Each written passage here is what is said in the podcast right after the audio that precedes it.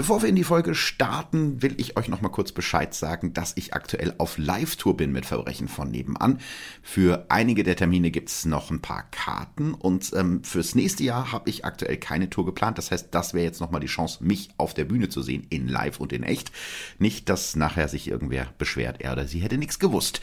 Checkt einfach Eventim oder eure Vorverkaufsstelle. Da stehen alle Termine.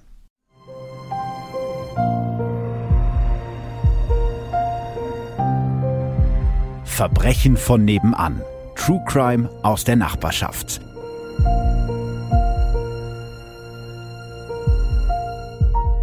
Hallo und herzlich willkommen bei Verbrechen von nebenan und hallo Joost. Hello, hello, danke, dass ich da sein darf. Ja, ich habe mir heute mal einen Podcast und Radiokollegen eingeladen. Jos Schmidt, äh, Moderator bei Das Ding vom SWR und außerdem zusammen mit seiner Kollegin Luisa einer der beiden Hosts des True Crime Podcast Fünf Minuten vor dem Tod. Habe ich das richtig gesagt? Ja, ne? Ist ein langer Titel, aber ja, ja. Ist richtig. ja, ich weiß gar nicht mehr genau, wie, wie das jetzt kam, dass du hier gelandet bist. Wir haben irgendwie bei Instagram hin und her geschrieben und gesagt, ach Mensch, das wäre doch mal cool, lass doch mal irgendwie was machen. Und das hat auch, glaube ich, nur zweieinhalb Jahre gedauert, ungefähr gefühlt.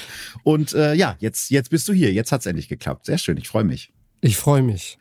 Ja, bevor es losgeht, wie immer, kleine Inhaltswarnung. In dieser Folge geht es um sexualisierte Gewalt und Mord an Kindern und eben auch kurz um Suizid. Solltet ihr mit diesem Thema Schwierigkeiten haben, dann überspringt die Folge lieber. Bist du bereit, Jost? Können wir loslegen? Ich habe hier ein großes Wasserglas und ich bin ready, yes. Sehr schön. Das äh, wirst du wahrscheinlich auch in dieser Folge brauchen. Es ist ein typischer kalter Frühjahrstag, als der achtjährige Gustav Thomas am 21. März 1935 sein Elternhaus in Wittenberge im nordwestlichsten Zipfel Brandenburgs verlässt, um mit seinem Schäferhund Gassi zu gehen. Die beiden machen das jeden Tag und Gustav liebt es, dem Hund das Stöckchen zuzuwerfen und ihn dann dabei zu beobachten, wie er diesem hinterherflitzt.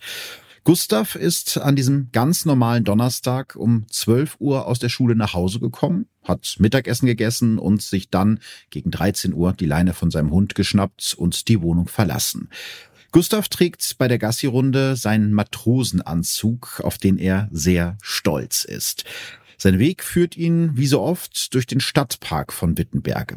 Als der kleine Junge mit dem strengen Seitenscheitel und den Segelohren seinen Hund gerade von der Leine losmachen will, spricht ihn plötzlich von der Seite ein fremder, älterer Herr an. Was machst du denn hier so alleine im Wald, mein Junge? fragt dieser. Der Mann, der viel älter ist als Gustavs Eltern, sieht irgendwie lustig aus. Für einen Erwachsenen ist er ziemlich klein und auch recht mickrig, findet Gustav. Der Mann hat tiefe Falten im Gesicht und unter seinen buschigen Augenbrauen schaut er Gustav mit freundlichen grauen Augen an. Der Mann trägt einen großen Hut mit breiter Krempe und einen langen dunklen Mantel. Ich gehe immer mit meinem Hund spazieren, antwortet Gustav dem Mann. Die beiden kommen ins Gespräch und laufen einige Meter gemeinsam durch den Park, der so langsam wieder aus dem Winterschlaf erwacht. Der Mann hat einen sehr langsamen und abgehackten Gang und Gustav muss sein Tempo ein wenig drosseln, doch das macht dem gut erzogenen Jungen nichts aus. Der Mann stellt sich als Onkel Adi vor, gesiezt werden möchte er nicht. Ziemlich schnell erzählt der Gustav von seinem Fund, den er früher am Tag gemacht hat. In einem Waldabschnitt in der Nähe hat er eine Fuchsfamilie und ein paar Hasen gesehen. Die könne er Gustav mal zeigen. Der tierliebe Junge ist sofort Feuer und Flamme, doch der Mann erklärt ihm, dass das heute noch nicht ginge, da Gustavs Hund die wilden Tiere sofort verscheuchen würde. Sie könnten sich aber für morgen verabreden. Dafür müsste Gustav ihm versprechen, den Hund zu Hause zu lassen und niemandem von dem Treffen zu erzählen. Schließlich sei das Jagen von Wildtieren verboten, erklärt der alte Mann. Das leuchtet Gustav ein. Am nächsten Tag ist er ganz aufgeregt. Nachdem er zu Mittag gegessen hat, verlässt er sofort das Haus und lässt zur Verwunderung seiner Eltern den Schäferhund dieses Mal zu Hause. Er verrät ihnen auch nicht, was er vorhat. Weder Gustav noch seine Eltern können zu diesem Zeitpunkt ahnen, dass sie sich nie wiedersehen werden.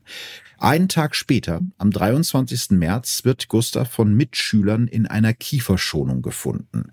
Er liegt auf dem Bauch, die Beine überschlagen und ist tot. An seinem Körper findet man nicht den kleinsten Kratzer und auch sonst nichts, was zu seinem Tod geführt haben könnte. Der achtjährige Gustav sieht aus, als wäre er einfach eingeschlafen und nie wieder aufgewacht. Ja, okay, wow. Also zu diesem Zeitpunkt könnte das ja noch in sehr, sehr viele Richtungen gehen.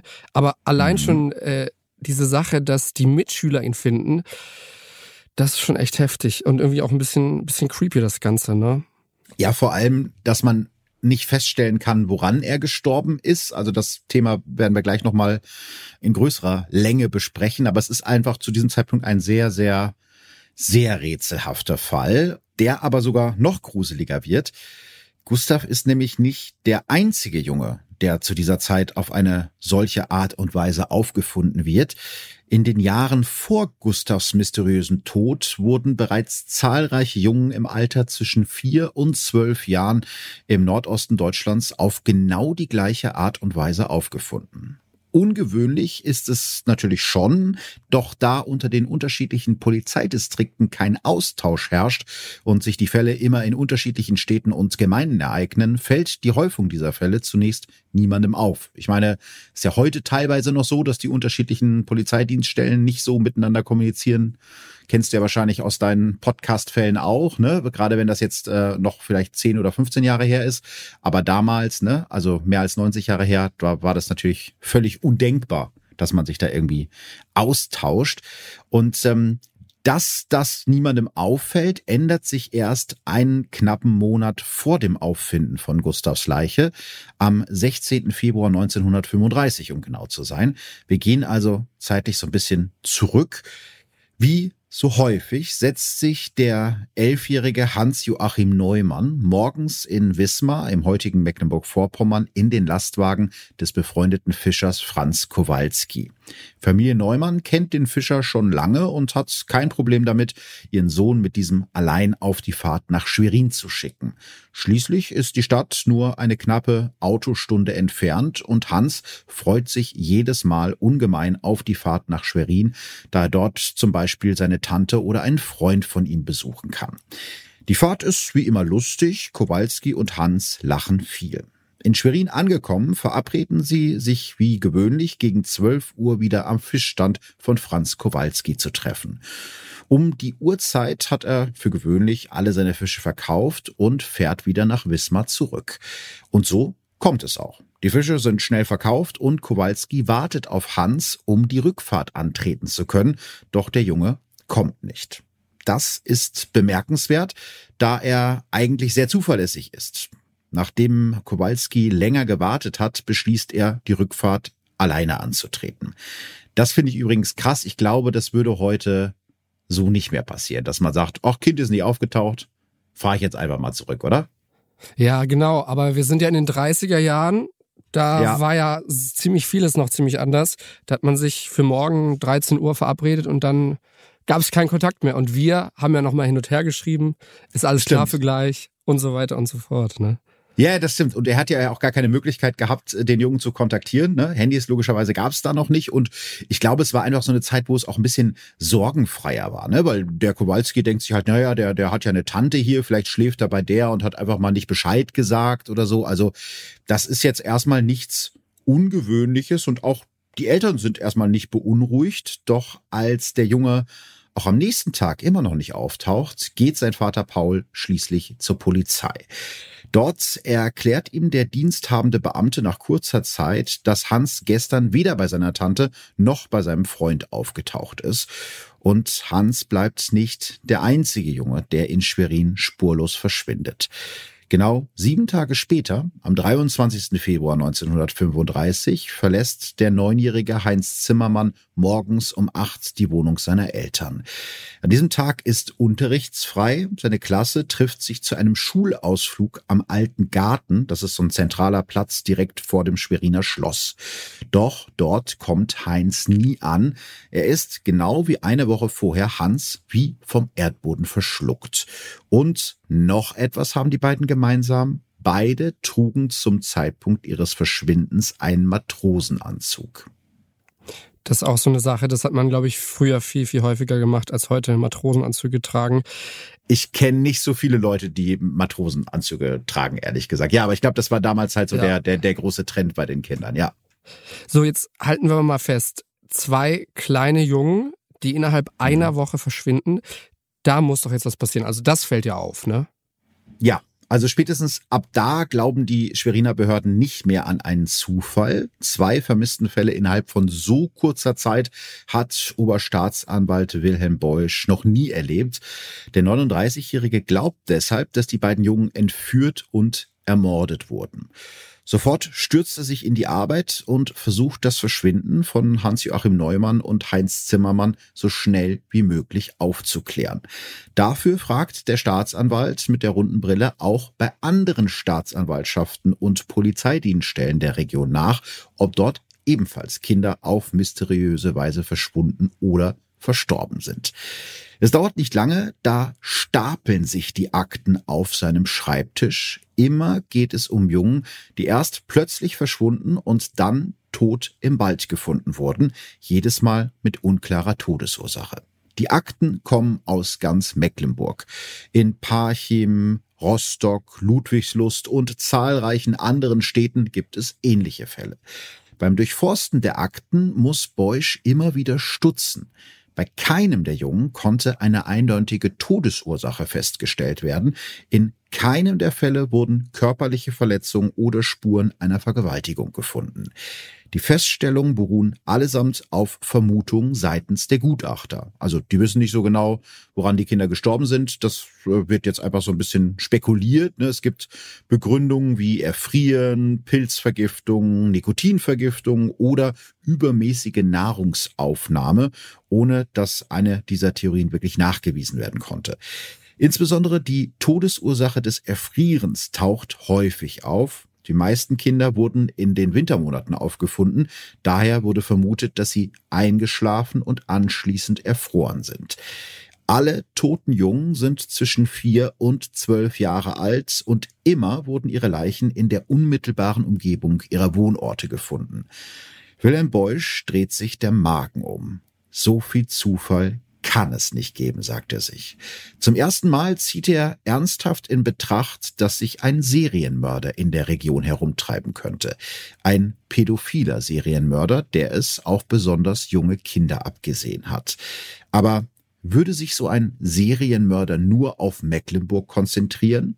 Beusch glaubt, dass es noch mehr Fälle geben muss und nimmt deshalb auch Kontakt zu der Berliner Polizei auf. Diese gilt damals als eine der modernsten der Welt.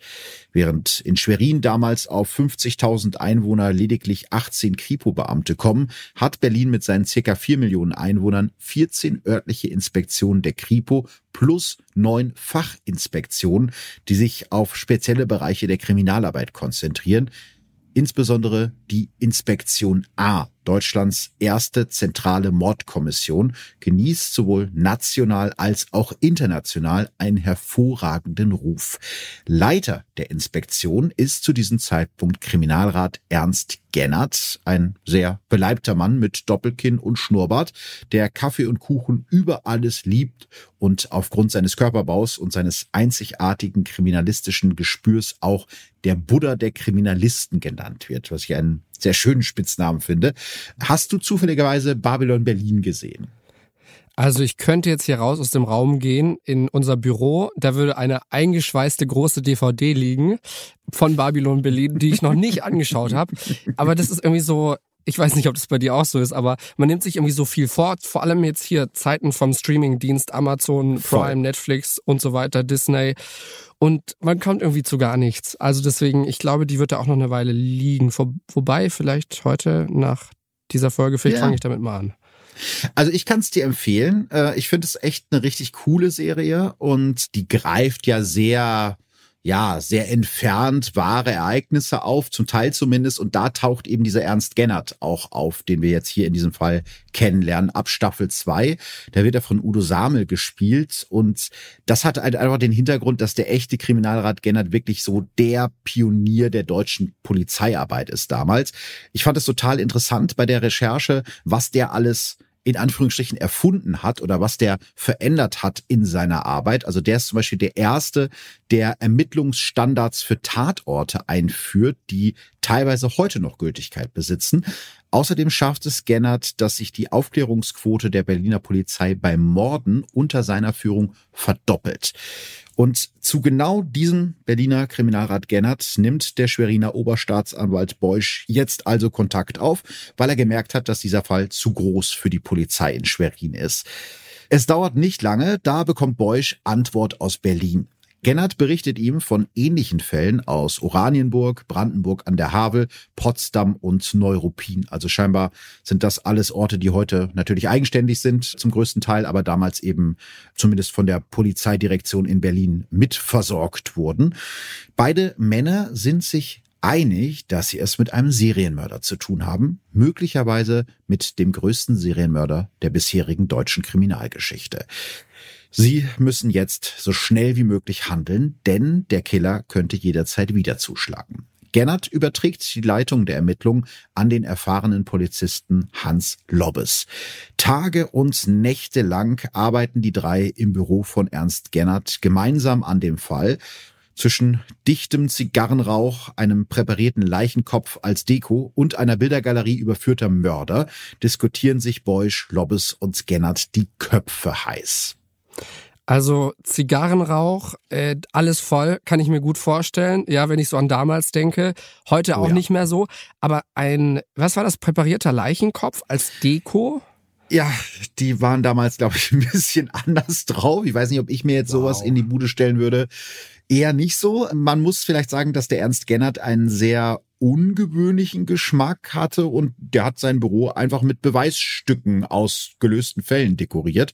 Eben zum Beispiel mit einer Axt, die als Mordwaffe benutzt wurde und eben diesem Leichenkopf. Das war so ein präparierter Kopf einer weiblichen Leiche, den die Polizei vorher aus der Spree gefischt hatte. Die hat er sich dann in seinem Büro gestellt, den Kopf. Auch noch so eine Sache, die heute nicht mehr erlaubt wäre. Was finden die drei denn da raus? Ja, also da werden ja die ganze Zeit Theorien hin und her geworfen und relativ schnell sind sie sich eigentlich einig, dass der jungen Mörder entweder ein Handelsreisender oder ein Landstreicher sein muss, weil die Leichenfundorte eben so weit auseinander liegen und der wirklich überall tätig ist in dieser Region. Trotzdem kommen Beusch, Lobbes und Gennert am Anfang mit ihren Ermittlungen kaum vorwärts, denn da die vergangenen Todesfälle alle als Unfälle eingestuft wurden, hat in keinem der Fälle eine gründliche Überprüfung der Tatorte stattgefunden. Also, ne, das ist ja logisch, die haben sich da, haben da irgendwie nichts gesichert und dann hat man auch nicht viel Material, mit dem man arbeiten kann. Das liegt natürlich auch an der mangelhaften Ausbildung der Polizisten damals, da die Polizei nach dem Ersten Weltkrieg in Deutschland komplett neu aufgestellt wurde, gibt es ja so gut wie gar keine Standards für das Vorgehen an Tatorten. Zu dieser Zeit werden die Tatorte sogar häufig aufgeräumt, bevor die Spurensicherung kommt. Kannst dir vorstellen, da findet man dann nachher nicht so besonders viel. Die drei haben also weder Tatortspuren noch Obduktionsergebnisse, also zumindest Obduktionsergebnisse, auf die man sich irgendwie verlassen kann, weil das ja alles irgendwie auf Theorien beruht. Da kommt vielleicht mal ein Arzt vorbei, guckt sich die Leiche von außen an und sagt, ja, muss wahrscheinlich erfroren sein. Und Zeugenaussagen gibt's auch nicht. Also beschließen sie, öffentlich nach dem jungen Mörder zu fahnden. Irgendwer muss ja schließlich etwas gesehen haben.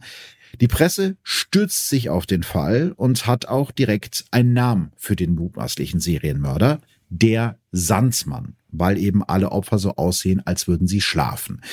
Gleichzeitig druckt jede Zeitung aus Schwerin und Umgebung Fotos der verschwundenen Jungen Hans Neumann und Heinz Zimmermann. Während Hans Neumann mit seinen kurzgeschorenen Haaren frech in die Kamera blickt, sieht man Heinz Zimmermann schüchtern mit einer Schultüte in der Hand und einem Matrosenhut auf dem Kopf in die Kamera schauen. Die Mecklenburgische Zeitung titelt darüber Mordverdacht, Ausrufezeichen, 500 Reichsmark Belohnung und schreibt Eltern hütet und warnt eure Kinder. Also 500 Reichsmark klingt jetzt erstmal nicht so viel, weil man ja irgendwie immer direkt in 500 Euro umrechnet. Aber das war wahrscheinlich viel Mehrwert damals, oder? Ja, ein bisschen. So 2300 Euro wären das heute. Also schon eine ganz ordentliche Summe, nicht die höchste Belohnung, die jemals äh, ausgeschrieben wurde, aber schon eine ordentliche Stange Geld. Nach diesen Presseberichten sind natürlich die Menschen nicht nur in Mecklenburg in Panik, das spricht sich rum. Viele Eltern trauen sich kaum noch, ihre Söhne vor die Tür zu schicken. Allerdings muss man sagen, diese Aufregung ist extrem regional begrenzt. Außerhalb des Nordostens des Deutschen Reiches hört man kaum etwas über die Morde. Das hängt natürlich damit zusammen, dass zu diesem Zeitpunkt die NSDAP bereits einen großen Teil der Presse kontrolliert. Und die Nazis haben sich ja auf die Fahne geschrieben, die Anzahl der Straftaten drastisch zu senken. Und so Meldungen über so einen Serienmörder passen da halt nicht so gut ins Bild. Deswegen versucht man das zumindest außerhalb dieser Region, wo das wirklich stattfindet, so ein bisschen unter dem Deckel zu halten. Auch wenn die Ermittler um Ernst Gennert, Wilhelm Beusch und Hans Lobbes sich sicher sind, dass der Sandmann auch in anderen Regionen gemordet hat, beschränken sich die Ermittlungen erstmal auf Mecklenburg und einen Teil von Brandenburg. Doch trotzdem gehen zu dieser Zeit Dutzende Hinweise ein. Mehrere Zeugen schildern der Polizei, dass sie die beiden in Schwerin verschwundenen Jungen kurz vor ihrem Verschwinden jeweils mit einem alten Mann gesehen haben, den die Zeugen auf über 60 Jahre schätzen. Insbesondere sein auffälliger, abgehackter Gang und sein ungewöhnlicher Hut mit der hochgeschlagenen Krempe sind den meisten von ihnen in Erinnerung geblieben. Endlich hat der mutmaßliche Serienmörder ein Gesicht.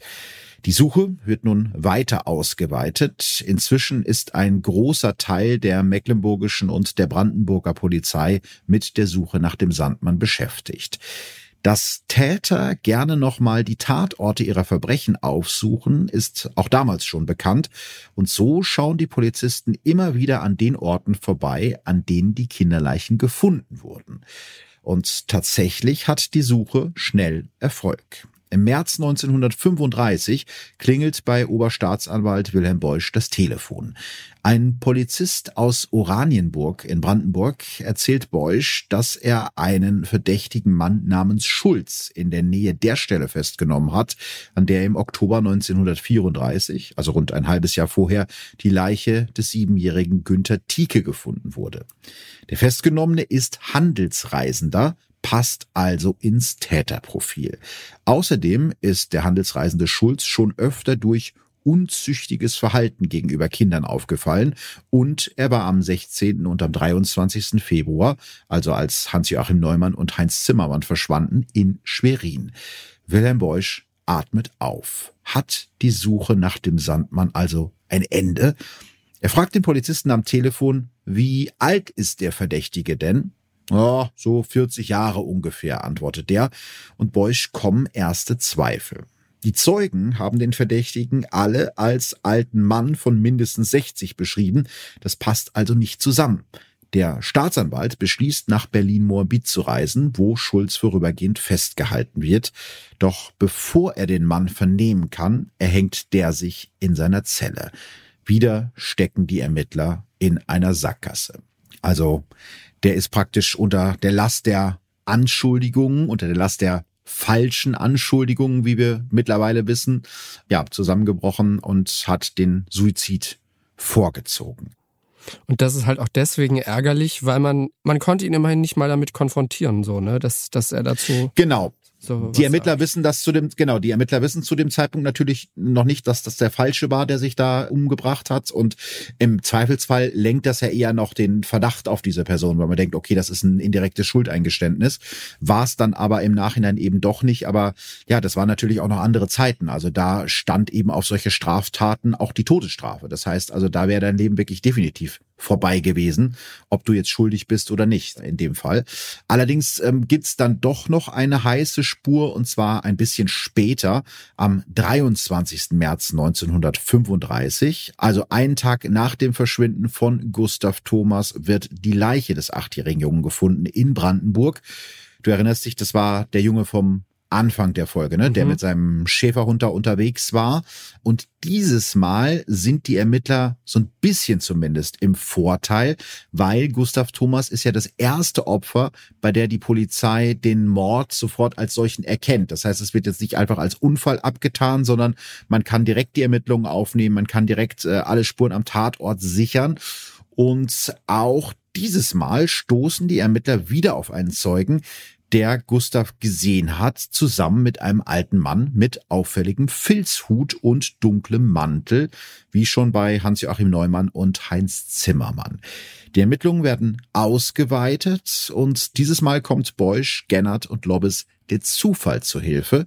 Ein Wachtmeister aus Grabow im Landkreis Ludwigslust-Parchim in Mecklenburg meldet sich bei den Ermittlern, denn er hat sich an einen alten Fall erinnert, der zu dem Zeitpunkt schon fünf Jahre her ist als er einen älteren Mann mit langem Mantel und Filzhut dabei beobachtet hatte, wie dieser versucht hatte, zwei Jungen in ein Waldstück zu locken.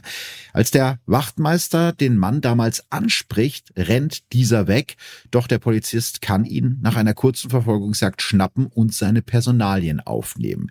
Durch die Fahndung nach dem Sandmann ist dem Wachtmeister die alte Geschichte von damals wieder eingefallen, ebenso wie der Name des Mannes.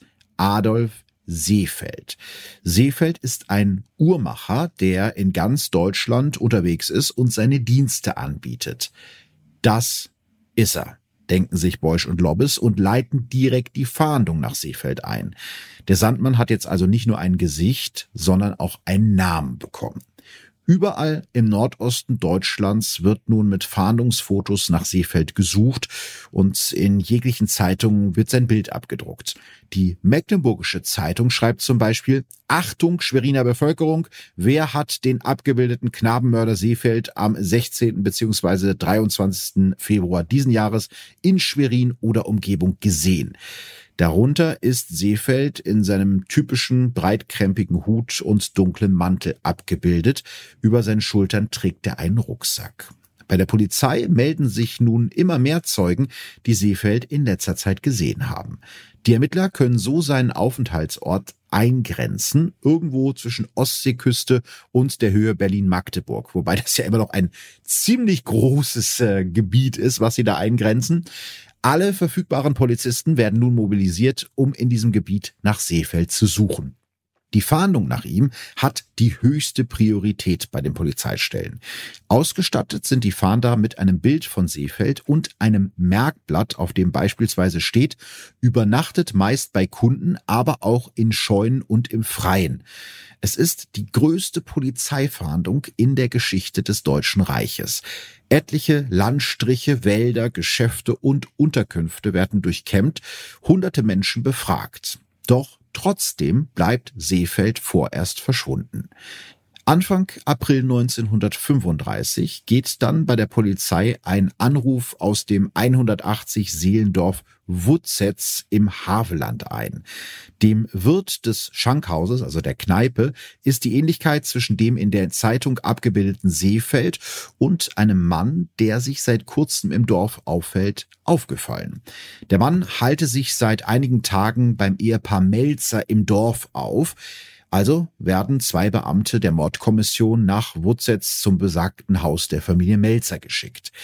Dort angekommen, zeigen die Beamten Karl Melzer ein Foto Seefelds und fragen, ob das der Mann sei, der bei ihnen untergekommen ist.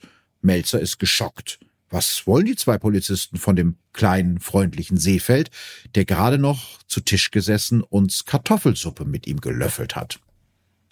Auch erstmal eine Sache, die man heutzutage ja nicht mehr machen würde. Jetzt stell dir mal vor, zu dir kommt ein Uhrenmacher und übernachtet dann ein paar Tage bei dir, einfach so ein Fremder. Ja. Und dann als zweites frage ich mich, haben die denn gar nichts mitbekommen? Und also diese, dieses Ehepaar Melzer da. Ja, ja, also das war auch so direkt meine erste Frage, weil es war ja wirklich in jeder Zeitung so Achtung, Achtung, der ist hier unterwegs, wenn ihr den seht, meldet euch sofort bei der Polizei. Aber das Ehepaar Melzer liest keine Zeitung. Und das waren Ach natürlich so. noch andere Zeiten, ne? Radio hatten damals nicht alle, Fernsehen in der Form gab es auch noch nicht. Das heißt, wenn du dann deine Zeitung nicht gelesen hast, hast du vielleicht da auf dem Land einiges einfach gar nicht mitbekommen. Das heißt, die wussten gar nicht, dass da nach diesem Typen gefahndet wird und der Herr Melzer führt die Beamten dann durch die Waschküche und die Küche ins Wohnzimmer, wo der Typ, nachdem die Polizei schon seit über einem Monat sucht, seelenruhig eine Uhr repariert. Ohne Widerstand lässt sich der alte, schmächtige Mann mitnehmen und auf die Polizeiwache bringen. Bei einer anschließenden Gegenüberstellung mit mehreren Zeugen im Fall Gustav Thomas können ihn alle als den Mann identifizieren, den sie zuletzt mit dem Jungen gesehen haben. Die Suche hat ein Ende. Der Sandmann ist gefasst. Doch die Arbeit der Mordkommission hat gerade erst begonnen, denn handfeste Beweise für eine Täterschaft von Seefeld gibt es noch keine. Also es gibt halt diese Zeugenaussagen, aber mehr auch nicht. Insgesamt werden die Ermittlungen gegen Adolf Seefeld 292 Tage dauern und so viele Zeugen vernommen werden wie noch nie in der deutschen Kriminalgeschichte. Da brauchst du auch auf jeden Fall Durchhaltevermögen, ey. Mhm. Was sich aber jetzt sicher viele fragen, der Seefeld, ne? Adolf Seefeld. Was war denn das so für ein Typ? Also ein bisschen ein Bild haben wir ja schon von ihm, ja. aber was, was steckt da so hinter? Dieser hutzlige kleine Mann wird am 3. Juli 1870 in Potsdam als eines von acht Geschwistern geboren. Seine Kindheit kann man wohl wirklich als schwierig bezeichnen. Sein Vater ist Alkoholiker und seine Mutter verbringt mehr Zeit mit ihren zahlreichen Liebschaften als mit Adolf und mit seinen Geschwistern. Als er elf Jahre alt ist, lassen sich seine Eltern scheiden, was ja damals wirklich absolut ungewöhnlich ist. Also heutzutage mhm. nicht mehr so, aber damals schon wirklich absoluter Skandal. Und Adolf zieht zu seinem Vater und dessen neuer Frau, wo er ebenfalls keine Liebe erfährt. Laut eigener Aussage wird er mit elf oder zwölf von zwei Männern missbraucht. Ob das stimmt, lässt sich nicht nachprüfen. Das muss man vielleicht auch dazu sagen. Viele dieser Angaben stammen von ihm selbst und er ist wirklich ein notorischer Lügner. Das heißt, das muss man immer so ein bisschen mit Vorsicht genießen. Nach der achten Klasse beendet Seefeld die Schule und macht eine Ausbildung zum Schlosser, wo er aber mehr durch Faulheit und Verantwortungslosigkeit als durch gute Leistungen auffällt. Ständig wechselt er Arbeitsplatz und Wohnsitz, bis er schließlich als Gehilfe bei einem Uhrenmacher anfängt und dort seiner späteren Profession nachgeht. Bereits in früher Jugend erkennt Adolf seine homosexuelle Veranlagung. Interesse hat er jedoch ausschließlich an Jüngeren. Also da merkt man ja auch, dass die Quellen schon ein bisschen was älter äh, sind. Ne? Also von homosexueller Veranlagung würde man jetzt heute nicht mehr sprechen. Der war halt definitiv schwul ob er auch pädophil war, also Kernpädophil aus heutiger Sicht, lässt sich nicht mehr nachkontrollieren, weil das halt einfach andere Zeiten waren und eben diese Informationen in der Form nicht mehr vorliegen. Aber es zeichnet sich eben schon damals bei ihm ab. Schon in der Jugend hat er halt Interesse hauptsächlich an, ja, jüngeren Jungen. Man muss aber eben auch dazu wissen, dass eine homosexuelle Beziehung in Zeiten des Deutschen Reiches absolut undenkbar ist. Deswegen hat er halt offiziell Frauen als Partnerin. Ging ja damals nicht anders. Mit 18 zum Beispiel schwängert er ein 16-jähriges Mädchen. Beide trennen sich aber noch vor der Geburt des Kindes.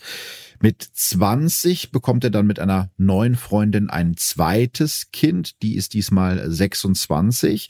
Aber auch hier hält die Beziehung nicht lang. Adolf ist gewalttätig und geht den Frauen fremd. Zwar kommen die beiden immer mal wieder zusammen, also er und seine Freundin, doch nach zwei Jahren verlässt er seine Familie endgültig, nachdem er alle gemeinsamen Besitztümer verkauft und das Geld behalten hat, was jetzt ja auch nicht irgendwie so die aller netteste Aktion ist. Sein Sohn, der aus der Ehe hervorgegangen ist, also praktisch sein zweiter Sohn, wird sich Jahre später auch an Kindern vergehen und landet dafür im Alter von 19 Jahren im Zuchthaus. Nachdem er Frau und Kind verlassen hat, wird Adolf Seefeld die nächsten 40 Jahre ohne festen Wohnsitz leben. Er zieht durch das Land und repariert Uhren im Tausch gegen Kost und Logis. Also das, was du dich eben gefragt hast, warum lassen die fremde Leute ins Haus, schien damals so ein verbreiteter Deal zu sein. Du reparierst mir hier alle meine Uhren und dafür darfst du ein paar Tage bei mir schlafen und kriegst ein bisschen, weiß ich nicht, Erbsensuppe oder was man da so gegessen hat damals. Wenn er mal keine Aufträge hat, schläft Seefeld im Freien, wo er sich sowieso am wohlsten fühlt. In den Wäldern Deutschlands kennt er sich gut aus. Er versteht es, im Wald die Orientierung zu behalten und versteckt seine Arbeitsutensilien an Orten, wo sie von niemandem außer ihm selbst gefunden werden können. Doch schon früh bekommt er Probleme mit dem Gesetz. Zum ersten Mal wird Seefeld 1892, da ist er gerade 22, verurteilt wegen gemeinschaftlich begangener Körperverletzung. Dafür sitzt er vier Wochen im Gefängnis. Er hatte mit einem Messer mehrfach auf einen anderen Mann eingestochen. 1895 wandert er dann für anderthalb Jahre in den Knast, weil er einen achtjährigen Jungen mehrfach missbraucht hat und ihm jedes Mal ein paar Pfennige für sein Schweigen angeboten hat. Nachdem er seine Strafe von anderthalb Jahren abgesessen hat, zeugt er zwei weitere Kinder mit zwei unterschiedlichen Frauen, aber auch diese Beziehungen halten nicht. Danach ist Seefeld wieder unterwegs und macht mit seinen Straftaten einfach weiter. Immer wieder spricht er Jungen vor Kinos oder Geschäften an und verspricht ihnen Geschenke, wenn sie ihm beim Tragen seiner Arbeitssachen helfen. Anschließend lockt er sie in Gebiete, in denen er sich gut auskennt und ungestört bleibt. Dabei hilft ihm auch sein Beruf als Uhrmacher, weil Kinder sind oft fasziniert von seiner Arbeit und er kann ihnen dann noch ein bisschen zeigen, wie er das macht, zeigt ihm so dieses Uhrenmachen und deshalb bekommt er von den Kindern den Spitznamen Onkel Tic-Tac wegen des Tic-Tacs der Uhren. Andere nennen ihn Onkel Adi, denn, das haben wir schon am Anfang erfahren, er mag es nicht gesiezt zu werden. Der Schweriner Kriminalist Michael Stricker, der ein Buch über den Fall geschrieben hat, erklärt Seefelds Verhaltensweise so. Seefeld war ein intelligenter Psychopath. Er hat sich immer unauffällig verhalten, bei seinen Taten dann aber hat er gefühlskalt und skrupellos agiert. Er hat die Kinder emotional eingewickelt, sie mit seiner freundlichen Fassade ausgetrickst und so nahm das Unheil seinen Lauf. Seefeld missbraucht die Jungen, danach droht er ihnen oder steckt ihnen Geschenke zu, damit sie schweigen. Und wenn dann doch eines seiner Opfer redet, ist er schon längst weitergezogen. So kommt Adolf Seefeld in den meisten Fällen davon und wird nur ganz selten erwischt. Ja, trotzdem gibt's halt immer wieder Ärger, wenn er dann doch erwischt wird und deshalb fasst er dann irgendwann den Entschluss, ab sofort keine Zeugen mehr zurückzulassen. Wahrscheinlich 1898, also kurz nach seiner ersten Haftstrafe wegen Kindesmissbrauchs, begeht Seefeld seinen ersten Mord. Also wirklich Mord aus Verdeckungsabsicht. Ne? Er missbraucht die Kinder und äh, ermordet sie dann, damit sie nicht auspacken können, dass er das war. 1900 wird Seefeld wegen Sittlichkeitsverbrechen erneut zu einer vierjährigen Haftstrafe verurteilt. Neun Jahre später kommt er deshalb wieder in den Knast, dieses Mal für sechs Jahre. 1916 dann wird Adolf Seefeld zu seiner bisher längsten Strafe verurteilt, insgesamt zehn Jahre Haft.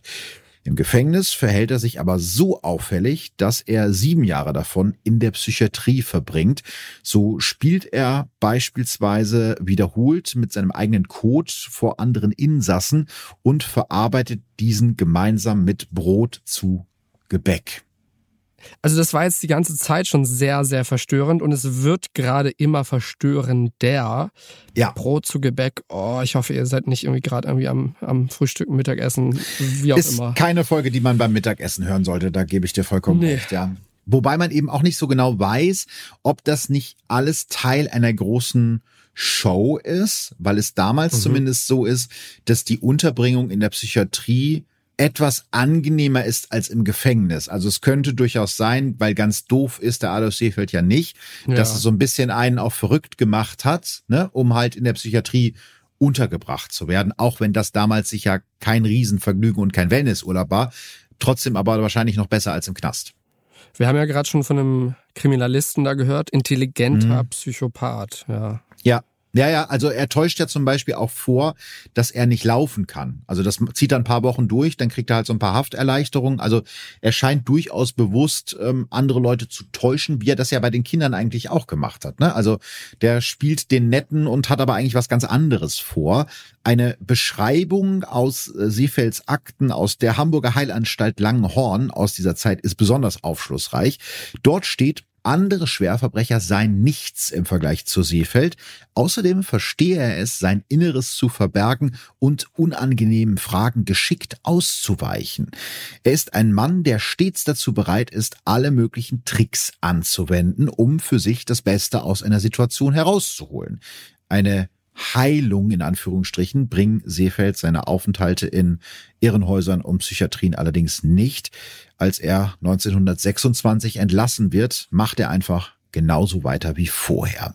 Danach wird er zwar immer wieder wegen Sittlichkeitsverbrechen festgenommen, kommt aber nur für kurze Zeit in Haft und macht dann weiter und weiter und weiter. Nur ein einziges Mal wird wegen Mordes gegen Seefeld ermittelt, doch wegen mangelnder Beweise müssen die Ermittler ihn laufen lassen. Also er macht genau das gleiche, spricht Jungs an, versucht die in den Wald zu locken.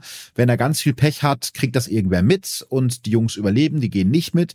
Dann kriegt er vielleicht eine kleine Strafe, weil er die angesprochen hat. Aber sobald er wieder aus dem Knast ist, macht er genauso weiter.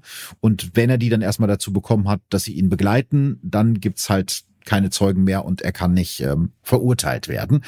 So mordet sich der Sandmann insgesamt fast 40 Jahre lang unerkannt durch Deutschland.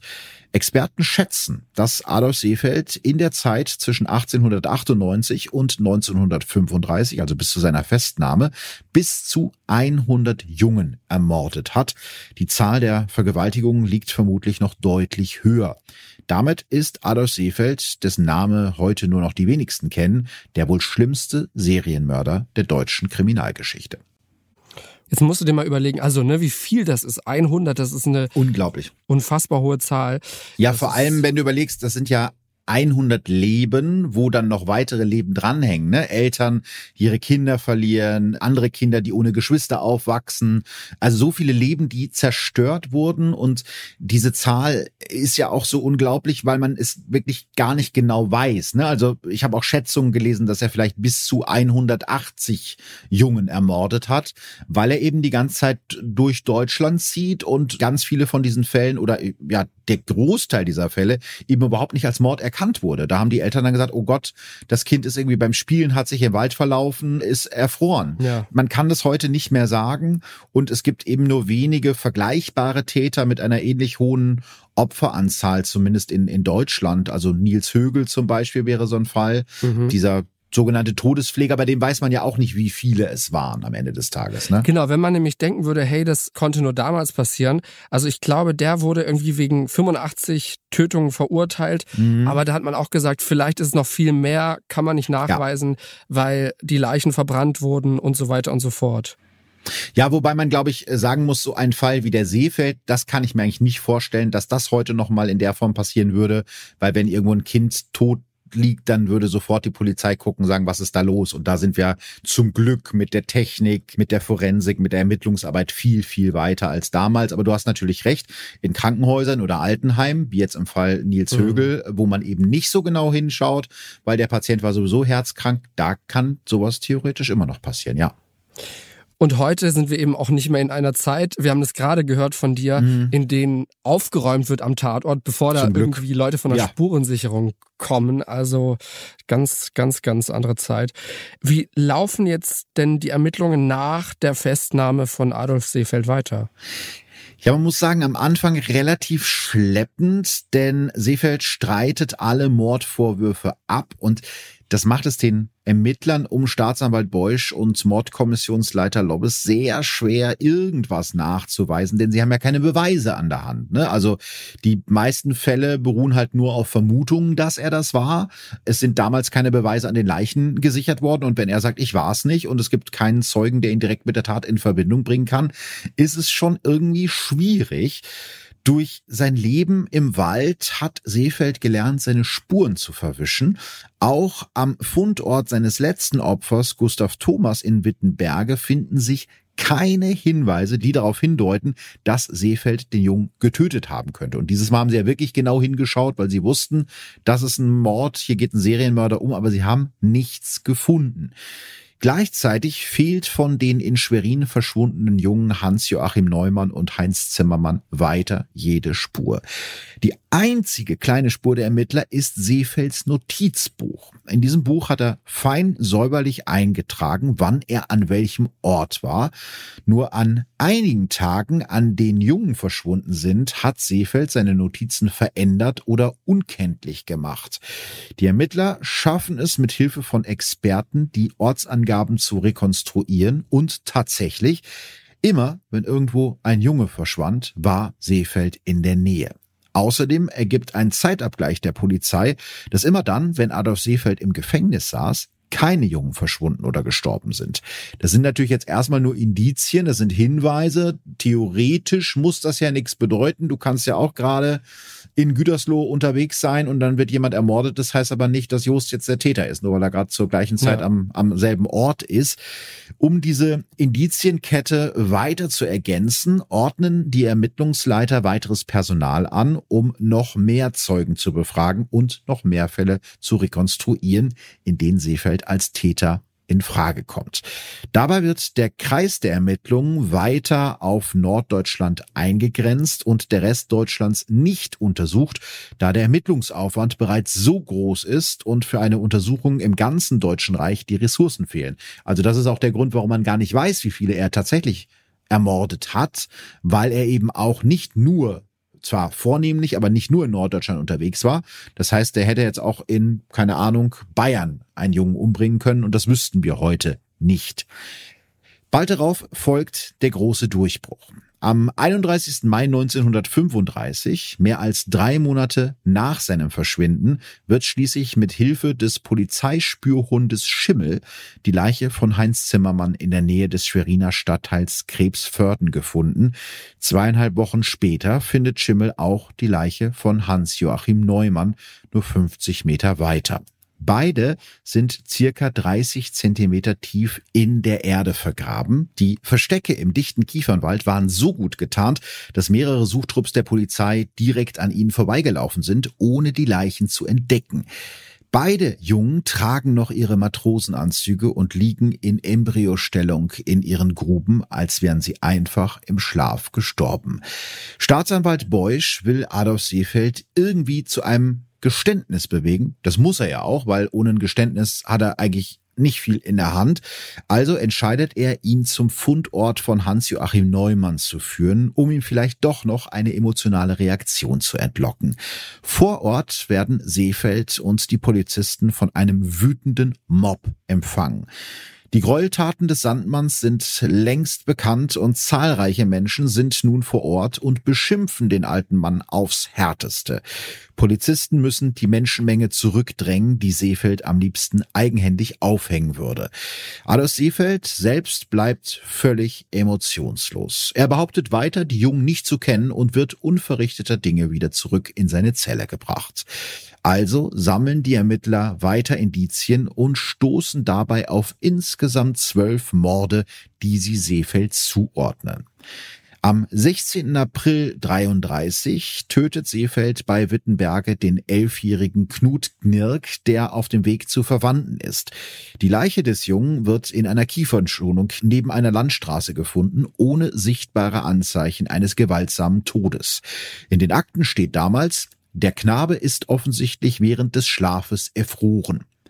Ein halbes Jahr später, am 8. Oktober 1933, ermordet Seefeld den achtjährigen Wolfgang Metzdorf aus Potsdam, der seine Urgroßmutter besuchen will. Seine Leiche wird erst acht Wochen später in einem Roggenfeld gefunden und ist bereits so verwest, dass der Amtsarzt meint, eine Obduktion würde sich nicht mehr lohnen. Also auch da andere Zeiten. Zum Glück hat sich das geändert. Am 2. November 1933, also nicht mal einen Monat später, stirbt der zehnjährige Schüler Ernst Tessdorf aus Ludwigslust. Zehn Tage später dann der ebenfalls zehnjährige Alfred Pretorius aus Warnow bei Rostock. Am 12. Januar 1934 verschwindet dann der achtjährige Hans Korn, dessen Leiche in den Schlutower Tannen bei Lübeck gefunden wird. Bei Korn wird als Todesursache Herzerweiterung infolge ungewöhnlich überfüllten Magens, verbunden mit eventueller Nikotinvergiftung eingetragen, weil der tote Junge eine Zigarettenschachtel in der Hand hält, als er gefunden wird. Also, der hat so viel gegessen und geraucht und deswegen ist er gestorben. Also auch eine etwas seltsame Schlussfolgerung. Auch bei ihm hatten übrigens Zeugen beobachtet, wie Hans Korn sich auf dem Weg zu einem älteren Mann machte, der ihm Schokolade geben wollte. Im selben Jahr und innerhalb von einem Monat tötet Adolf Seefeld dann außerdem den siebenjährigen Günther Tieke aus Oranienburg und den elfjährigen Erwin Wischnewski aus Brandenburg an der Havel. Also das ist innerhalb von sechs Tagen sogar im Oktober 1934. Und zwei weitere Opfer, die beiden sogar am selben Tag. Am 16. Oktober 1934 sterben der vierjährige Arthur Dill und sein ein Jahr älterer Spielkamerad Edgar Dittrich. Die Leichen der beiden Jungen werden in Neuruppin gefunden. Sie sehen aus, als wären sie eng umschlungen im Wald eingeschlafen. Weil an den Lippen des vierjährigen Arthur Dill Reste eines Fliegenpilzes gefunden werden, gehen die Ermittler damals von einer Pilzvergiftung aus. Innerhalb von nur zwei Wochen hat Adolf Seefeld also vier Jungen getötet. Laut den Ermittlungen geht er dabei immer gleich vor. Und jetzt eine kurze Warnung an euch. Normalerweise, wenn es um Kindesmissbrauch geht, versuche ich das nicht detailliert zu erzählen. Aber in dem Fall ist es, glaube ich, ganz wichtig zu verstehen, wie er das genau gemacht hat. Also wenn euch das jetzt zu detailliert ist, überspringt einfach die nächsten 30 Sekunden. Also der Ablauf ist immer der gleiche. Seefeld lockt seine Opfer an eine einsame Stelle, betäubt sie und missbraucht sie danach oral. Wenn er fertig ist, entfernt er mit einem Taschentuch seine Spuren und lässt die Jungen einfach zum Sterben zurück. Im Februar 1935 tötet der Sandmann dann kurz hintereinander Hans-Joachim Neumann aus Wismar und Heinz Zimmermann aus Schwerin. Das sind die beiden Jungs vom Anfang der Geschichte. Im Gegensatz zu seinen vorherigen Opfern wird nach diesen beiden Jungen aber intensiv gesucht und das bekommt Seefeld natürlich mit durch die Zeitungsberichterstattung und deshalb ändert er seine Taktik.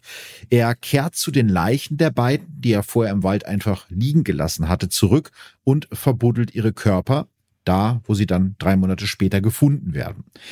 Seefelds letztes Opfer wird am 22. März 1935 der achtjährige Gustav Thomas. Das ist der Junge ganz vom Anfang der Geschichte. Im Laufe der Ermittlungen tauchen noch Dutzende weitere Fälle auf, in denen Kinder dem Tod in letzter Sekunde noch von der Schippe gesprungen sind.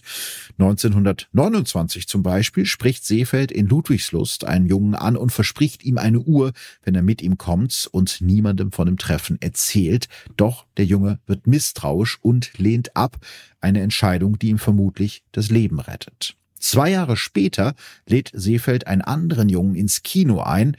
Der erzählt seinem Vater davon, der Seefeld und dem Jungen unauffällig folgt. Als Adolf Seefeld das bemerkt, schickt er den Jungen weg. Also die beiden haben wirklich, wirklich Glück gehabt. Aber unendliches Leid, das dieser Typ da verursacht hat, ne? Also.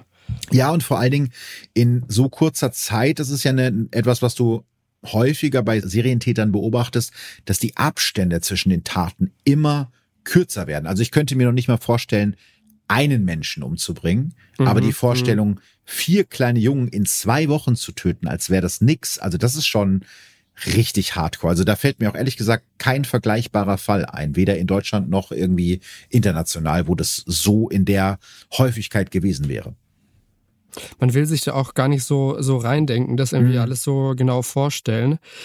Aber wir haben jetzt schon von einem Staatsanwalt gehört, mhm. der selbst auch ziemlich involviert ist in den Ermittlungen. Wir wissen, wie heute Prozesse so vorm Gericht ablaufen, wie das heute so ist, hört man ja immer wieder. Kennen wir aus unserem Podcast, kennt man aus Zeitungsartikeln. Aber wie ist denn das jetzt damals, da in den 30er Jahren mit dem Prozess? Ja, Du hast es schon angedeutet, das läuft natürlich ein bisschen anders ab als heute. Der Prozess gegen Adolf Seefeld beginnt am 21. Januar 1936 vor dem Landgericht Schwerin. Seefeld ist inzwischen 65 Jahre alt und sitzt in seiner weißen Sträflingskleidung auf der Anklagebank. Er hat es abgelehnt, sich für den Prozess einen Anzug anzuziehen. Sein Kopf ist kahl geschoren und ohne seinen großen Hut sieht er irgendwie noch mickriger aus als zuvor. Auf einem Tisch in der Mitte des Saales ausgebreitet liegt sein gesamtes Eigentum, darunter auch sein Werkzeug. An der Wand hängt eine Karte, auf der eingezeichnet ist, an welchen Orten sich der Uhrmacher herumgetrieben hat und welche Straftaten er dort begangen hat. Ein Rechtsanwalt hat Adolf Seefeld mit der Begründung abgelehnt, es gäbe nichts zu verteidigen. Er bekommt seinen Willen. Insgesamt werden in dem Indizienprozess mehr als 150 Zeugen und Sachverständige gehört, darunter auch Angehörige der toten Kinder, welche teilweise unter Tränen ihre Aussagen machen und die letzten Tage mit ihren Kindern schildern und erzählen, wie es ihnen seitdem geht. Seefeld scheint das alles nicht zu interessieren. Er bestreitet weiterhin irgendetwas mit den Taten zu tun zu haben und unterbricht Zeugen und das Gericht immer wieder mit lauten Rufen und Wutausbrüchen. Zusätzlich beschimpft er die Richter und den Staatsanwalt in einer Tour. Zwischendurch fällt er immer wieder in langes Schweigen, nur um dann plötzlich wieder loszupoltern. Bei seinen langen Predigten verliert er allerdings oft den Faden und beendet Sätze in der Mitte mit den Worten, mehr kann ich dazu nicht sagen um danach wieder in Schweigen zu verfallen. Auch auf Fragen des Gerichtes antwortet er eher widerspenstig. Seine häufigste Antwort auf unangenehme Fragen ist, mehr kann ich dazu nicht sagen oder das kommt für mich nicht in Frage. Selbst als er zu Beginn des Prozesses nach seinem Namen gefragt wird, antwortet er, ich heiße Seefeld, weiter weiß ich nichts. Und zu seinem Geburtsdatum sagt er trotzig, das ist schon lange her. Sehen Sie mal zu, das wird schon in der Akte stehen. Sie scheinen ja alles besser zu wissen als ich. Natürlich geht es in dem Prozess auch um Seefelds Psyche. Ein Obermedizinalrat stellt fest, dass Seefeld weder an einer seelischen Störung noch an Schwachsinn leidet. Zwar habe er nur eine mäßige Intelligenz und ein eher infantiles Wesen, dafür weise er eine extreme Gerissenheit auf. Der Gutachter attestiert Seefeld einen starken Geltungsdrang, Egoismus und enorme schauspielerische Fähigkeiten. Als triebgesteuert sieht er Seefeld allerdings nicht, der Sandmann ist also laut Gutachten voll schuldfähig. Und jetzt kommen wir so ein bisschen zu den Besonderheiten eines Prozesses zur damaligen Zeit. Die Presse ist ja damals schon gelenkt von der NSDAP und die stürzt sich natürlich auf diesen Prozess, berichtet ausführlich über jeden einzelnen Verhandlungstag. Adolf Seefeld ist für die Nazis das perfekte Feindbild. Die Hamburger Historikerin Anne-Kathrin Kompisch hat dazu mal gesagt, die Nazis nutzen den Fall für ihre Propaganda gegen Homosexuelle und sogenannte Landstreicher. Kritik zum Beispiel an der Polizei, die anfangs gar nicht ermittelt hat, ist nicht zu finden. Aber auch interessant, vorhin haben wir noch gehört, Teile der NSDAP-Presse, die haben sich versucht, da rauszumogeln. Die mhm. wollten da nicht drüber berichten, nicht berichten, als er ja. noch nicht, genau, Mhm. als er noch nicht gefasst war. Jetzt, wo sie quasi ihn haben, stürzen sie sich drauf. Ja, jetzt kann man sich's ja passend machen. Ne? Ich glaube, jetzt ist die Geschichte eh draußen und jetzt kann man ja sagen, guckt euch den mal an. Der ist praktisch ein Beispiel dafür, was alles nicht deutsch ist, also deutsch aus deren Gesinnung heraus, ne? Also ein, ein schwuler Mann, ein, ein wohnungsloser Mann, das ist ja alles, was irgendwie, ja, ein Volksschädling, so hat man das ja damals, glaube ich, genannt. Der gibt wirklich den perfekten Feind ab, um dann zu zeigen, ja, wir alle sind ja nicht so. Und wenn so etwas passiert, wenn jemand äh, Kinder umbringt, dann muss das ja ein obdachloser Schwuler sein, weil ein anständiger Deutscher wird sowas ja nicht machen. Also das ist schon eklig irgendwie, wie dieses Ganze dann noch, also der Fall ist ja sowieso schon schlimm genug, aber wie er dann noch irgendwie politisch instrumentalisiert wird, macht es natürlich noch schlimmer irgendwie. Oberstaatsanwalt Wilhelm Beusch, seit 1933 NSDAP-Mitglied, gibt zum Beispiel dem liberalen Humanismus die Schuld an Seefelds Verbrechen.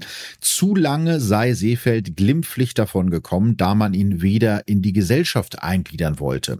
Er spricht sich für die Humanität der nationalsozialistischen Gesetzgebung aus, sprich Sterilisation, Entmannung sowie Sicherungsverwahrung bei Homosexuellen und Pädophilen.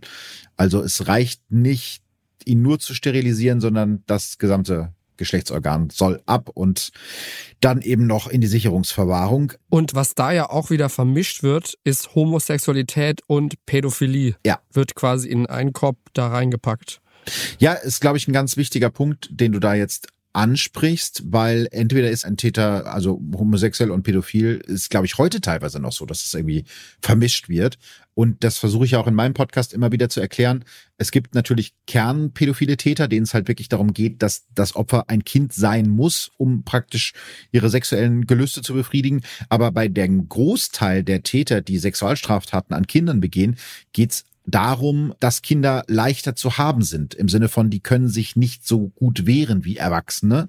Wie das jetzt bei dem Seefeld war, lässt sich irgendwie aus heutiger Sicht natürlich nicht mehr beurteilen. Aber klar, das ist jetzt für die Propaganda der NSDAP super, weil die sagen können, hier guckt euch die Homosexuellen an, die vergreifen sich an Kindern. Und das ist eben, wie du gerade schon gesagt hast, etwas, was man auf keinen Fall vermischen sollte. Ähm, ja, wichtiger Punkt, den du da irgendwie nochmal angesprochen hast. Aber eben ganz interessant, ne, an dem soll jetzt so ein Exempel statuiert werden, aber darüber, dass die Behörden ja eigentlich echt lange nichts gemacht haben, darüber wird einfach gar nicht gesprochen. Am 22. Februar 1936, also nach knapp einem Monat Verfahren, fällt um 10 Uhr morgens in Saal 5 des Schweriner Landgerichts das Urteil im Fall Sandmann. In Begleitung von vier Polizisten wird Seefeld in den Saal und auf seinen Platz geführt. Als der Vorsitzende Richter sein Urteil spricht, ist von dem Strafmaß niemand überrascht, Seefeld vermutlich auch nicht. Das Gericht verurteilt Adolf Seefeld wegen der zwölf angeklagten Kindermorde zwölfmal zum Tode und zusätzlich zu 15 Jahren Zuchthaus. Außerdem werden ihm die bürgerlichen Ehrenrechte für zehn Jahre entzogen. Nach dem Urteil schaltet sich die Gestapo, also die geheime Staatspolizei ein. Die Nazi-Führung um Heinrich Himmler will sich nicht damit zufrieden geben, dass die Todesursache der ermordeten Jungen im Dunkeln bleibt und Seefeld weiter schweigt. Also, und das muss man sich mal vorstellen, das Gerichtsverfahren ist abgeschlossen, der ist zu einer Strafe verurteilt worden. Jetzt schaltet sich die Gestapo ein und nimmt ihn sich nochmal zur Brust und verhört ihn, der zu diesem Zeitpunkt bereits zum Tode verurteilt wurde. Und verhören heißt in dem Fall natürlich, da wird Einschüchterung eingesetzt und da wird auch Folter eingesetzt.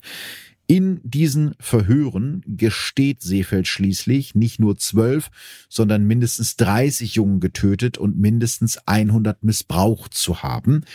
Außerdem erklärt er erstmals Details darüber, wie die Kinder zu Tode gekommen sind. Am Ende ändert das aber nichts an seiner Strafe. Am Abend des 22. Mai 1936 darf sich Adolf Seefeld seine Henkersmahlzeit aussuchen und entscheidet sich für Brathähnchen. Am nächsten Morgen wird er hingerichtet. Ohne Protest und scheinbar völlig ruhig legt Seefeld sich auf die Hinrichtungsbank. Wenige Augenblicke später rast das Fallbeil nach unten und tötet den 65-Jährigen. Der Knabenmörder Seefeld wurde heute in Schwerin hingerichtet, schreibt danach die Mecklenburgische Zeitung. Doch auch wenn der Sandmann tot ist, gehen die Ermittlungen weiter. In den folgenden Jahren werden ihm noch weitere Morde nachgewiesen, also nachgewiesen in Anführungsstrichen, weil er kann sich dazu ja nicht mehr äußern. Am Ende könnten es tatsächlich um die 100 Morde gewesen sein. Also wieder diese sehr schockierende, widerliche Zahl. Konnte man denn jetzt noch rausfinden, beziehungsweise was hat man denn rausgefunden, wie er diese Kinder getötet, umgebracht hat? Weil das war ja irgendwie lange noch nicht so klar, ne? Ehrlich gesagt weiß man das bis heute nicht, was ich sehr, sehr gruselig finde. Also es gibt bis heute Diskussionen darüber unter Experten, wie der Sandmann seine Opfer genau getötet hat, eben weil an den Leichen der Jungen keine Spuren gefunden wurden. Als Seefeld damals von der Gestapo vernommen wird, gibt er an, die Kinder vergiftet zu haben. Aber da muss man eben auch zu wissen, dass es ein Geständnis, was unter Folter zustande gekommen ist. Und unter Folter würde wahrscheinlich jeder von uns alles gestehen, was man von einem hören will, damit endlich ne, die Schmerzen irgendwie aufhören. Mhm. Deswegen muss man das ein bisschen mit Vorsicht genießen. Seefeld erklärt der Gestapo, er habe selber Chloroform hergestellt, indem er anschließend Süßigkeiten getränkt hat, die er den Kindern dann zu essen gegeben hat. Und das Rezept dazu habe er aus einem Chemiebuch gehabt. Die nötigen Chemikalien besorgte er sich in Drogerien. Das ist jetzt erstmal nicht grundsätzlich ausgeschlossen. Ne? Damals hast du wirklich alles in Drogerien bekommen. Als die Kinder dann nach 10 bis 15 Minuten träge und willenlos geworden sind, verging er sich an ihnen und hat sie anschließend in der Kälte zurückgelassen. Einem Zeugen soll Seefeld zum Beispiel gesagt haben, einige Tropfen aus einer Flasche und man schläft sanft ein. Als die Ermittler versuchen, das von Seefeld beschriebene Gift zu testen, stellen sie fest, dass es weniger wirksam ist als gedacht. Es wirkt zwar bei einer Maus, aber nicht bei größeren Tieren wie zum Beispiel einem Hund. Also kann sein, dass er da irgendwie auch gelogen hat oder nur behauptet hat, damit die irgendwie, ne, aufhören, ihn zu foltern. Es gibt deshalb in den Jahren danach immer wieder neue Theorien, wie der Sandmann die Kinder vergiftet haben soll. Zum Beispiel mit ähm, Beeren, äh, zum Beispiel mit Magnesium oder aber auch mit rohem Eiweiß. Zumindest bei Adolf Seefelds letztem und am besten untersuchten Opfer gibt es einen Hinweis auf eine andere Todesursache. Am Hals von Gustav Thomas wurden Würgemale entdeckt. Der damalige Gutachter sagt dazu, der Tod des Schülers Thomas ist nicht durch Gift verursacht. Aber aufgrund der mikroskopischen Untersuchungen sind blutunterlaufende Druckstellen am Hals der Leiche ermittelt worden, die es wahrscheinlich erscheinen lassen, dass der Knabe erwürgt worden ist. Also auch das kann durchaus sein, weil die eben nicht besonders genau hingeguckt haben damals. Sie sind von Unfällen ausgegangen. Vielleicht sind auch die anderen Opfer erwürgt worden, aber man hat es eben nicht auf den ersten Blick gesehen. Und klar, ne, Sandmann, das klingt natürlich alles gruseliger, diese ganzen Giftgerüchte. Also es kann sein, dass es wirklich eine sehr platte und normale Todesursache gab, nämlich Erwürgen. Allerdings gibt's auch noch eine dritte Theorie, die zum Beispiel der Autor Hans Pfeiffer vertreten hat und die ich persönlich am allergruseligsten finde. Seefeld könnte seine Opfer hypnotisiert und aus dieser Hypnose nach dem Missbrauch einfach nicht wieder aufgeweckt haben, so dass die Kinder dann tatsächlich im Wald erfroren sind. Gegenüber den Ermittlern soll Adolf Seefeld mit seinen Hypnosekenntnissen angegeben haben. Auch deshalb halten viele Experten die Hypnosetheorie heute für am glaubwürdigsten. Also die drei Möglichkeiten gibt es. Vergiften, erwürgen, hypnotisieren. Alles drei irgendwie nicht besonders schön. Weiß ich nicht. Hast du ja. eine Theorie dazu? Also ich denke mir einfach nur so bei dem, bei dem Erwürgen, genau, gerade bei den Würgemalen. Also da hoffe ich zumindest, dass man das entdeckt hätte ja. bei vielleicht fast 100 Fällen. Das mit der Hypnose, ja. so ein bisschen konstruiert klingt schon. Ja. Gift könnte irgendwie alles gewesen sein, aber ich glaube, diese Giftsache und wie du auch sagst, früher ist man an viele Sachen vielleicht auch noch einfacher rangekommen. Wir werden es vielleicht nie erfahren. Äh, ja. Wir werden es ziemlich wahrscheinlich nie erfahren. Ja, ich glaube auch, dass du mit der mit der Giftsache bin ich bei dir, weil bei dem Hypnose-Ding ist ja die Sache, das funktioniert ja mit dem Erfrieren nur, wenn das Taten sind, die im Winter stattgefunden haben. Aber teilweise hat er auch im Sommer gemordet und dann wären die Kinder wohl nicht von alleine erfroren, wenn sie da irgendwie in der Hypnose lagen. Aber ja, das macht diesen Fall irgendwie bis heute sehr rätselhaft. Ich glaube auch, dass er wahrscheinlich Gift verwendet hat, weil das eben für die Aufwindesituation irgendwie spricht, dass es keine äußeren Spuren gibt und man damals ja eben auch, ja, wie du schon sagtest, ne, man ist an die Sachen einfacher rangekommen und es hat auch niemand so richtig kontrolliert, weil man eben bei den ersten Opfern gar nicht davon ausgegangen ist, dass es irgendwie eine unnatürliche Todesursache war, ne? Absolut, ja. Eine Sache muss ich dir noch erzählen äh, zum Schluss. Das ist ein Detail, was ich irgendwie besonders gruselig finde. Nach seiner Verhaftung hat Adolf Seefeld einen Brief an den Kriminaldirektor Ernst Gennert geschickt. Der hat ja eine wichtige Rolle bei den Ermittlungen gespielt. In dem Brief hat sich der Sandmann bei Gennert für die Zusammenarbeit bedankt und will ihm eine Uhr schenken. Also ganz seltsames Verhalten. Der Brief endet mit einem kleinen Gedicht. Mein letzter Gruß. Nun schau ich auf zum letzten Mal in Gottes freudigen Sonnenstrahl. Nun drücken Sie mir die Augen zu, es schenkt Gott mir seine ewige Ruhe. Ja, damit ist er gegangen, äh, wie er auch das erste Mal aufgetaucht ist, nämlich irgendwie gruselig bis ja. sehr verstörend. Ja, das also verstörend. Ja, verstörend ist, glaube ich, das Wort, was diesen Fall irgendwie am besten zusammenfasst. Absolut. Also ich bin jetzt nach diesem Fall so für mich einfach nur froh, in der heutigen Zeit mhm. zu leben, in, in einer Zeit, in der man weiß, okay, Austausch unter Polizeibehörden in Deutschland sowieso, aber auch international, ja. ist viel intensiver oder überhaupt da. Ja, Tatortarbeit ist eine ganz andere. Wir haben irgendwie in Deutschland einen ganz anderen Professionalisierungsgrad, auch beim Thema Rechtsmedizin und Obduktion.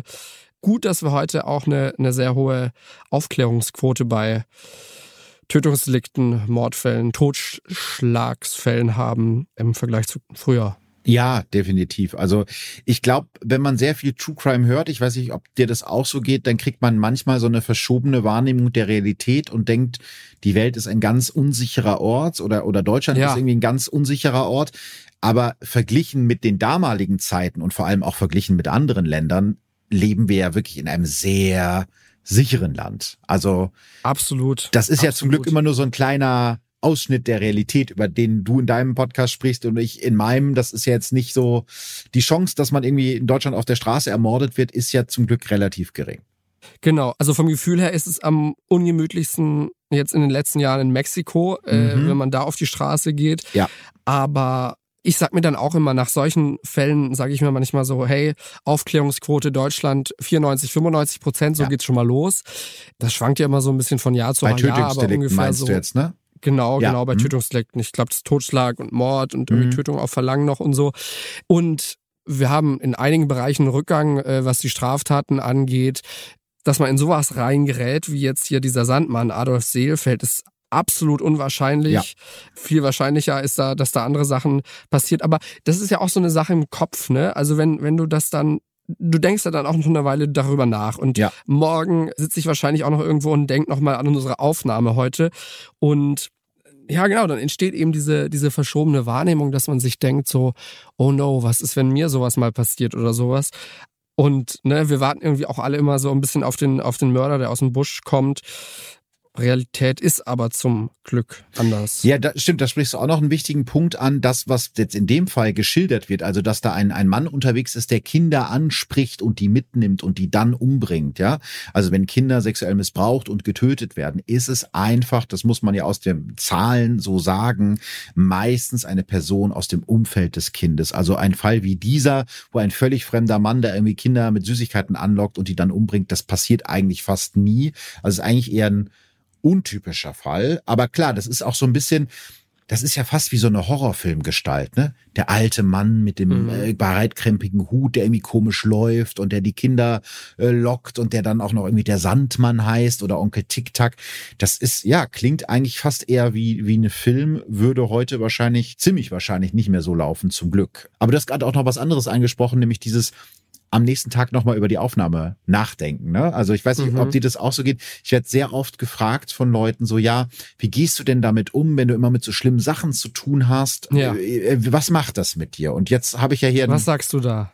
Jetzt wollte ich erstmal fragen, was du dazu sagst. Wenn ich jetzt hier einen, einen Fellow True Crime Podcaster auf der anderen äh, Seite der Leitung habe, wie machst du das?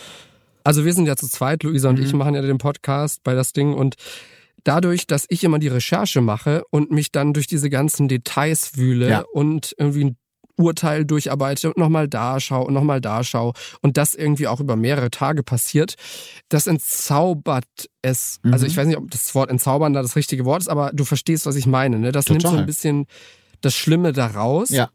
Und als ich das erste Mal bei dem Prozess im Gerichtssaal dabei war, da habe ich mir auch so ein bisschen gedacht erst, es ist ja seltsam, dass irgendwie hier so eine Nüchternheit im mhm. Saal ist, dass alle so entspannt einfach ihren Job machen, da vorne machen, vielleicht noch kurz bevor es losgeht, irgendwelche Anwälte, irgendwelche Späße ja. mit dem Staatsanwalt, mhm. ja, der ja vermeintlich auf der anderen Seite sitzt. Aber im Nachhinein dachte ich mir dann auch, nee, das ergibt schon Sinn, weil die Leute, das ist deren Job und die beschäftigen sich da jeden Tag mit seit vielen Jahren teilweise oder Jahrzehnten das ist so ein bisschen Gewohnheitssache, dass es einfach normal ist, dass du dich mit solchen schlimmen Sachen beschäftigst und dass es mhm. einfach dein Job ist. Ja, also du siehst es einfach wie ein Job und kannst dann danach für dich sagen, okay, das war jetzt Job, jetzt habe ich Feierabend, jetzt gehe ich ins Kino oder jetzt gehe ich in die Kneipe und mein Leben geht weiter. Horrorfilme gehen auch gar nicht. Also, ja. ich, weißt du, wenn ich das so als Text vor mir habe, das ist okay. Mhm. Aber wenn ich jetzt, sage ich mal, den Sandmann im Kino als Film anschauen ja. müsste, mit Bildern. Nee, das wäre ultra das, creepy, da das stimmt. Ja, du hast recht. Ja, das ist spannend, was du gerade gesagt hast. Das Böse ist ja oft sehr banal, wenn man im Gerichtssaal sieht, wie die Leute dann aussehen, denen ganz schlimme Dinge mhm. vorgeworfen werden. Denkst du oft, ah, okay, das könnte jetzt auch mein Nachbar sein. Das ist ja selten so ja. wie bei TKKG, ja, dass die Bösen alle irgendwie Knubbelnasen haben und einen starren Blick und dass man sofort erkennt, dass das die Bösen sind. So ist es in der Realität meistens nicht. Und ja, durch dieses Beschäftigen mit eben auch diesen Details und dieses Durcharbeiten von Akten, ich habe manchmal das Gefühl, da ist ja noch eine Barriere dazwischen oder das ist nicht in der allerersten Reihe. Also was ich mir nicht vorstellen könnte, wäre als Polizist der Erste am Tatort zu sein. Ich glaube, das ist noch mal was ganz anderes. Aber ich sehe ja dann meistens, wenn überhaupt, die Bilder von den Tatorten, ja, also Fotos oder Beschreibungen der Tatorte. Das heißt, da ist sowieso schon mal eine gewisse Distanz drin und als mhm. Journalist bist du ja sowieso in einer beobachtenden und beschreibenden Position. Das heißt, die Distanz sollte da eigentlich sowieso schon eingebaut sein und deswegen muss ich sagen, dass ich das auch sehr stark dann in dem Moment als Job betrachte und wirklich dann auch, wenn ich jetzt fertig bin mit der Aufnahme, den Laptop zuklappe und sage, okay, das war's für heute. Und ich glaube, das muss man auch. Genau. Weil. Ja, wenn, genau. Also das so ein bisschen trennen. Ja, ja, ja, wenn du das dann nachher irgendwie noch nach Hause äh, nimmst und dann irgendwie deinen Eltern erzählst oder so. Ich bin ganz froh, dass ich für mich da so ein bisschen den Weg gefunden habe und auch mich mit Leuten umgebe, die jetzt gar nicht alle so True Crime fanatisch sind wie ich. Weil wenn ich da den ganzen Tag irgendwie über Fälle reden würde, das wäre ein bisschen ungesund. Also gerade nach so einem Fall wie heute finde ich es dann auch ganz schön am Ende zu sagen, so, ja, alles klar, äh, das war's dann für heute und jetzt mache ich wirklich was ganz anderes. Ja, aber es gab genau auch schon solche Tage, da mhm. habe ich mir gedacht, so jetzt muss ich wirklich nochmal einen Schlussstrich ziehen. Ja. Jetzt schaue ich mir irgendwas Witziges an, irgendeine, weiß ich nicht, irgendeine Comedy, die dann halt so Kontrastprogramm ist. Und auch die Bilder, die du gerade schon mal angesprochen hast, da geht es dir sicherlich auch so, dass du dann manchmal schon denkst, okay, krass, das muss ich jetzt erstmal kurz verdauen. Klar. Und wenn du es dann das zweite und dritte Mal anschaust, ja. dann hat es diesen Effekt aber schon so ein bisschen verloren, mhm. weil du ja weißt, was dich erwartet. Es stumpft schon so ein bisschen ab. Also ich hoffe, das wird mich nie so abstumpfen, dass ich das Gefühl dafür verliere, was das mit Menschen macht und was das mit Opfern macht, weil das kann ja auch eine Form des Abstumpfens sein, dass man sagt, wir sind Menschen einfach egal und so. Ich hoffe, so werde ich mhm. nie. Aber ja, ein bisschen natürlich stumpft einen das ab, sonst kann man das ja auch gar nicht machen. Also, du hast gerade gesagt, irgendwie was anderes gucken. Hast du einen, einen Geheimtipp, einen, äh, wenn man so einen schrecklichen Arbeitstag mit furchtbaren Fällen hatte, was man dann danach so machen kann? Äh, Verstehen Sie Spaß was, glaube ich, neulich mal oder sowas wie hier Big Bang Theory, weißt du, sowas ganz ja, stupides, okay. da musst du gar nicht viel nachdenken. Sowas okay. dann in die Richtung. Und und du? Ja, sowas auch, irgendwas Eskapistisches, was gar nichts mit der Realität zu tun hat. Dokus gehen eigentlich immer gut, so, so manchmal so, so, so Tierdokus, finde ich, äh, mhm. funktioniert immer sehr gut. Und halt so Sachen, die so, so Guilty Pleasures. Also ich gucke dann zum Beispiel mal sehr gerne äh, Real Housewives of Beverly Hills. Das ist so eine Doku-Sendung über sehr reiche, sehr anstrengende mhm. Frauen, wo es dann nur darum geht, wer welches Kleid wem geklaut hat und so. Und dann wird viel rumgebitscht äh, und so. Sowas finde ich ganz schön zum Abschalten. Also ich würde jetzt nicht danach mir noch eine True Crime Doku reinziehen, glaube ich. Ja, also Dokus sind auch schwierig. Also das ist dann schon Kategorie Horrorfilm. Das kann ich anschauen, wenn es tagsüber hell ist und die Musik darf auch nicht zu laut sein, weißt du, wie ich meine? sonst ja. ist schon, sonst ist schon schwierig so, ja. Also Aktenzeichen XY, auch ganz gruselig. Wenn es mittags wäre, dann wäre so ein bisschen das schon mehr okay. Aber abends, wenn es dann irgendwie im Winter dunkel ist draußen, ja, mein Freund liebt Aktenzeichen XY sehr und ich muss das dann manchmal mitgucken und das ist schon manchmal ganz schön creepy. Also sonst mag der kein ja. True Crime, aber Aktenzeichen steht da voll drauf. Ich weiß nicht warum. Aber das Gruseligste bei Aktenzeichen finde ich manchmal diese nachgespielten Szenen. Das ist oft gruseliger als die Fälle. Ja, also wir notieren, True Crime Podcaster sind manchmal im Privatleben Angsthasen, könnte man so festhalten. Absolut, ja. Ja, oder? Und zum Thema abgestumpft. Also ich glaube nicht, dass du abgestumpft bist, so wie du jetzt auf mich wirkst. Ich hoffe, mhm. ich auch nicht. Aber manchmal gibt es so Menschen, die zuhören beim Podcast. Da denke ich mir dann schon, okay, krass. Wir hatten mal einen Fall, da ging es um Tier, um Pferd, ja. Mhm. Dem Pferd, dem wurde was Schlimmes angetan, ist ein Glück nicht gestorben. Aber danach gab es wirklich krasse Reaktion im Sinne von, wie könnt ihr denn darüber eine Folge machen? Das arme Tier. Und da dachte ich mir dann auch, und das passt zu diesem abgestumpft mhm. sein. Okay, wenn es irgendwie um Menschen geht, ist es nicht so schlimm, ja. in Anführungszeichen. Ja, ja. Aber nein, Tiere, da ist ja vorbei. Strange, ne? Ja, aber das habe ich auch schon häufiger gehört. Also, dass sich Leute dann über, über Szenen mit Tieren beschwert haben. Was ja auch schlimm ist, gar keine Natürlich, Frage, ne? Aber ja. dass die dann schreiben, boah, das war aber so schlimm, äh, dass da, keine Ahnung, ich weiß nicht mehr, in welchem Fall das war, dass da der Hund gestorben ist. Mhm. Und denkst du, hä, du hörst einen True Crime Podcast, wo jede Woche Menschen sterben Echte und dann geht's. Ja ja, und da geht's dann um Hund. Also nicht, dass ein Hund irgendwie, ne, also ich liebe Hunde, ich finde das auch ganz schlimm, aber du hast recht, das ist manchmal ein bisschen seltsam. Ja. Ja, aber da denkt man dann so, das passt irgendwie nicht, ja. ne? Weißt du, weil, also Stimmt. das ist irgendwie so ein bisschen Doppelmoral. Wie spannend. Also, Justus hat mir großen Spaß gemacht, mal hier mich mit einem Fellow True Crime Podcast-Kollegen auszutauschen. Vielen Dank, dass du mein Gast warst. Und du musst mir versprechen, dass du auch zu uns kommst. Ist hiermit äh, versprochen und in diesem Podcast festgehalten. Ich werde auch zu euch zu Besuch kommen. Bin schon sehr gespannt auf euren Fall. Ist ja auch schön, wenn ich mich dann mal so ein bisschen zurücklehnen kann und euch zuhören kann. Da freue ich mich schon drauf. Ja, das schauen wir mal, wie viel du dich da zurücklehnen kannst. Äh, oh, vielen Dank dir auf jeden Fall für die Einladung. Also hat mir großen Spaß in Anführungszeichen gemacht und ich habe aber noch einiges gelernt über Polizeiarbeit in den 30er Jahren. Sehr gerne. Ähm, ja, es war ja auch gar nicht so einfach zu recherchieren, eben weil der Fall schon so lange her ist und es nicht so eine Quellenlage gibt wie bei sonstigen Fällen. Aber ich probiere ja in meinem Podcast immer gerne mal was Neues aus und in dem Fall dann eben ein historischer Kriminalfall. Also nochmal danke, dass du da warst, Jos, und bis zum nächsten Mal. Danke dir. Tschüss, tschüss.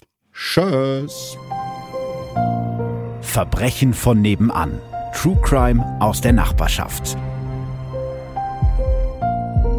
Mehr Infos und Fotos zu unseren Fällen findet ihr auf unserer Facebook- und unserer Instagram-Seite.